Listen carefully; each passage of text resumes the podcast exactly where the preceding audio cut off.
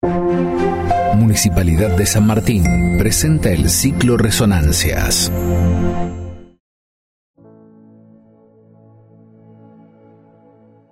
Les damos la bienvenida al último ciclo de cuentos Resonancias que llevamos adelante el programa municipal de lectura San Martín Lee y el Fondo de Fomento de las Artes Escénicas. Cerrando el segundo año de literatura en podcast, literatura en frasco pequeño, pero cuyas resonancias son infinitas, Andrea Felsenthal y yo, Claudia Sichetti, queremos que nos acompañen a espiar el mundo íntimo y doméstico de las familias. Sí, diciembre nos trae, como siempre, este aire de celebración, de inevitables o evitables reuniones familiares, donde salen a la superficie las tramas ocultas que sostienen las relaciones familiares, a veces de manera explosiva, a veces como la reivindicación de la fuerza de esos lazos. La literatura está llena de historias de familia y por eso hoy traemos a tres escritores que transitan por el interior de esos lazos y destraman lo que allí se esconde. Alejandra Camilla es una escritora argentina formada con el gran Abelardo Castillo. Es autora de los libros Los restos del secreto, de editorial Olmo, Los árboles caídos también son del bosque, del 2015, y El sol mueve la sombra de las cosas quietas, del 2019. Ambos en editorial Bajo la Luna. Alejandra escribe desde la simpleza, la fuerza de sus imágenes. Sus cuentos nos ponen frente a aquello que queda, cuestiones que sintetiza con un estilo con muchas resonancias de su padre japonés en los títulos de sus libros. Los árboles caídos también son el bosque. Se refiere al hecho de que en los bosques del sur, en palabras de la autora, los árboles que se caen no son retirados, sino que se dejan para que formen parte del paisaje. El cuento que vamos a escuchar, Elefantes, pertenece a su segundo libro y allí están presentes las resonancias que habitan en los objetos.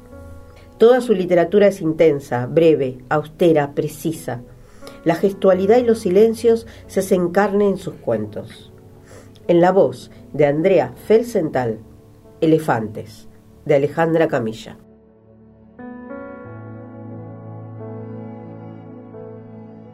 La pared del frente parecía un mapa. El mapa de un océano gris con una isla solitaria, sin continente ni archipiélago que la acompañaran, una isla en la que la pared revelaba los ladrillos rojos de los que estaba hecha. Sentí el impulso de arrancar las plantas que habían comenzado a crecer en la isla, y si hubiera tenido pintura, ahí mismo habría cubierto la falta.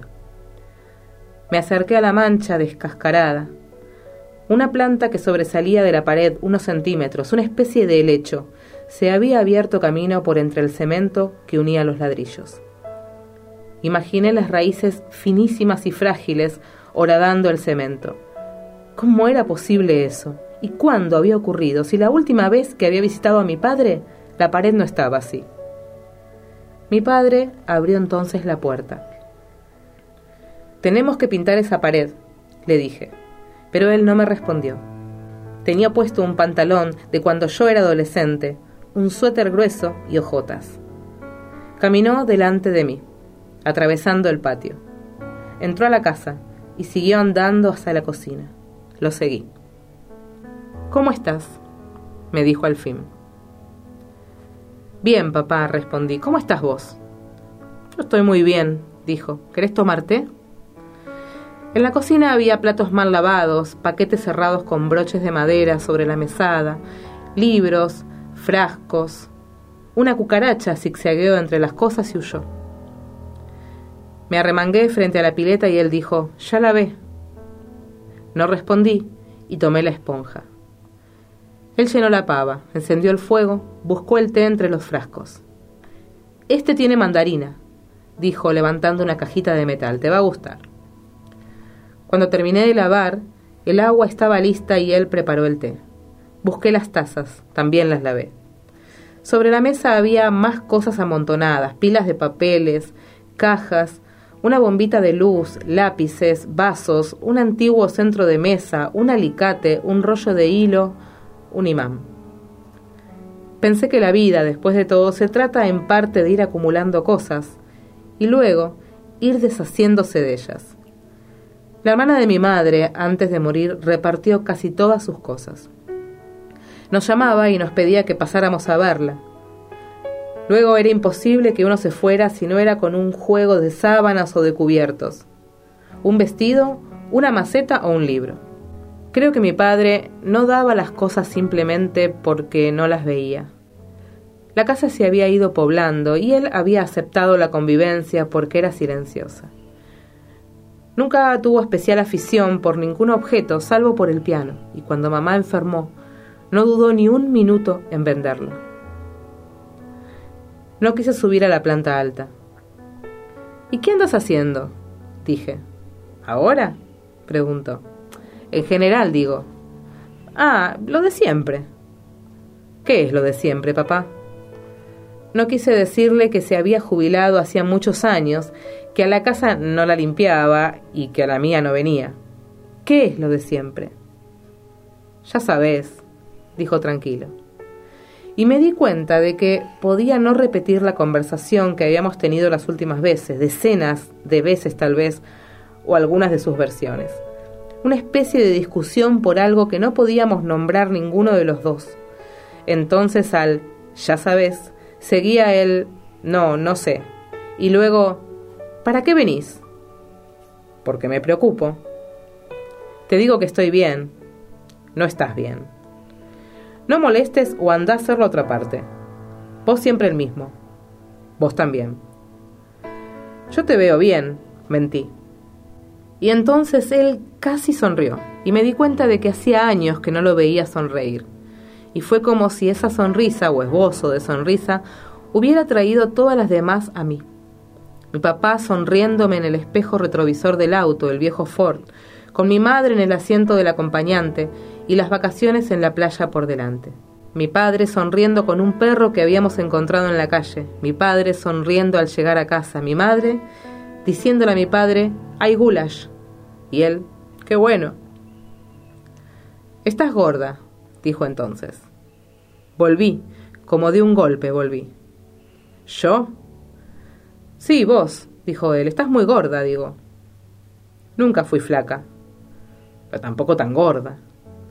Es verdad, engordé. Deberías cuidarte.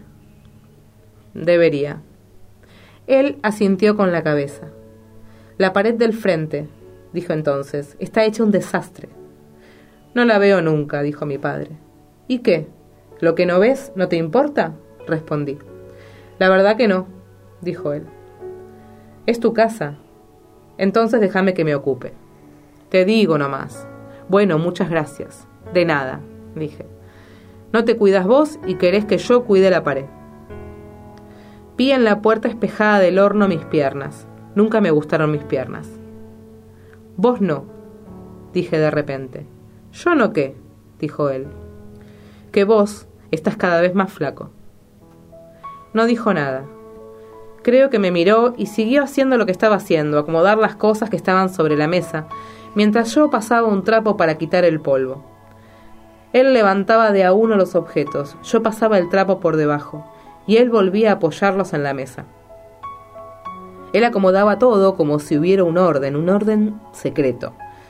Pensé que tal vez en cada uno de aquellos objetos debía de haber un recuerdo, una forma de memoria, y que lo que él acomodaba no era otra cosa que un montón de recuerdos, su vida. Miré sus manos llenas de pecas, el ligero temblor transmitido a los objetos. Movía las cosas con cuidado y lentamente. Era muy claro que el lugar en donde ponía cada una era el lugar donde debía estar y que eran todos recuerdos buenos. O no, pensé. Tal vez también atesora malos momentos, o aquellos que fueron malos y que el tiempo ha ido puliendo hasta transformarlos en algo bueno. Había una pequeña caja de plata, un elefante de piedra, dos copas de coñac, libretas a medio escribir. Me di cuenta de que los recuerdos son el alma de las cosas. Sin mi padre todo aquello no era más que basura. ¿Y ese elefante? Dije. ¿Viste qué feo? dijo él. No sé, respondí. Él lo tomó con las dos manos y me lo alcanzó. Mirá, dijo. Mirá qué feo. A tu madre le encantaba. Está bueno, dije y lo apoyé en la mesa de nuevo. Los elefantes, dijo, viven en manadas que comanda una hembra. Los machos viven solos. ¿Ah, sí? Dije. Sí, dijo él, y cuando mueren, que viven casi como nosotros, setenta años o algo, cuando mueren, los demás elefantes los entierran. ¿Qué decís? respondí. ¿Cómo van a acabar un pozo los elefantes? Lo vi en la tele. Cada uno agarra un hueso y lo entierra. ¿Lo entierran por partes? Dije. Eso no sé, no lo mostraban. No sé, me parece raro, dije. Como rito funerario, digo. Cada uno tiene sus ritos, dijo él, y volvió a poner el elefante entre la caja y las copas. ¿Y esas copas? dije. Ni idea, respondió. Nos las deben haber regalado. Tu madre y yo nunca bebimos coñac. ¿Quién habrá sido el... papá? Dije. ¿Qué? Que quien te las haya regalado habrá querido ser amable. Tu madre y yo, en una época, mezclábamos una yema de huevo, un poco de whisky y azúcar. Bueno, ella lo hacía. Y usaba estas copas. La verdad, no me imaginaba a mis padres haciendo algo así. No sabía, dije. Hay mucho que vos no sabés, dijo él. Eso sí lo sé. Era tan rico, dijo, lo del huevo y el whisky. Voy a probarlo, dije. Pero estás gorda, dijo él. Me levanté y le dije que ya lo sabía, que me lo había dicho y varias veces, y que la pared del frente era un asco. Creo que dije una mierda. Él dijo algo así como que no era para tanto, pero yo ya estaba de pie y caminaba hacia la puerta. Me dijo que lo disculpara. Era como si solo ahora pudiera escucharlo. ¿No terminaste el té? dijo después. No quiero engordar, dije como una idiota. Hija, me dijo. Nunca me había llamado así. Era mi madre quien lo hacía a veces. Hijita, decía, cuando él quería consolarme o aliviar alguna de las cosas del mundo que me dolían. Recuerdo que lo miré y me sorprendió que fuera más bajo que yo. ¿Cuándo había ocurrido aquello, que mi padre fuera de repente tan pequeño? Papá, dije, dudé. Me voy, dije al fin. Pareció entristecerse mucho, como si yo hubiera dicho que me iba para siempre. Me acompañó hasta la puerta y al abrirla me miró de nuevo, como mostrándome esa tristeza que se le había metido en los ojos. Vengo otro día, dije. Esa noche busqué en internet un documental sobre elefantes. Pensé en llamar a mi padre, pero no lo hice. Llevé la computadora a mi cama. Miré cómo los elefantes tomaban baños, comían, andaban cuidaban a sus crías y una voz en off explicaba aquello que mostraban. Bajé el volumen para no escucharla y me dormí mirando a los elefantes. Dos días más tarde volví a la casa de mi padre. Toqué el timbre y me acerqué a la isla de ladrillos de la pared de enfrente. Alguien había arrancado el pequeño lecho. Recordé las raíces, su esfuerzo por abrirse paso a través del cemento.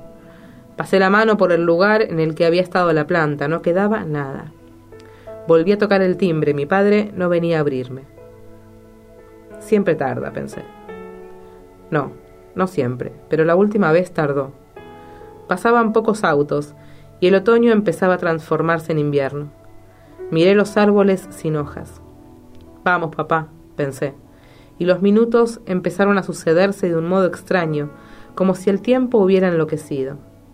Mi padre no venía a abrirme la puerta. ¿Qué pasa, papá? que quiero contarte algo. Pensé. De los elefantes, ¿sabes? Mi padre no venía. Hacen diferentes sonidos y también usan un sistema golpeando el piso. Parece que si un elefante golpea y retumba, otro elefante puede sentirlo, aunque esté muy lejos. Mi padre no venía a abrirme la puerta. Parece que las orejas las tienen diferentes. Son como sus huellas dactilares. Papá, abrime.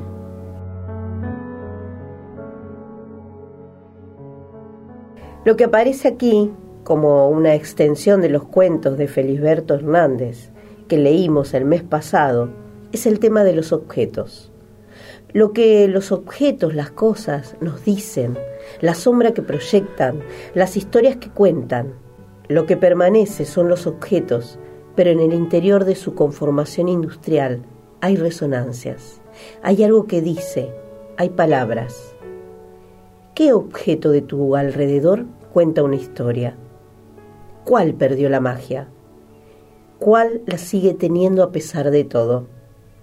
Somos Claudia Sichetti del Fondo de Fomento de las Artes Escénicas y Andrea Felsenthal del Programa Municipal de Lectura San Martín Lee. Nos despedimos hasta la semana que viene en esto que hemos dado en llamar resonancias.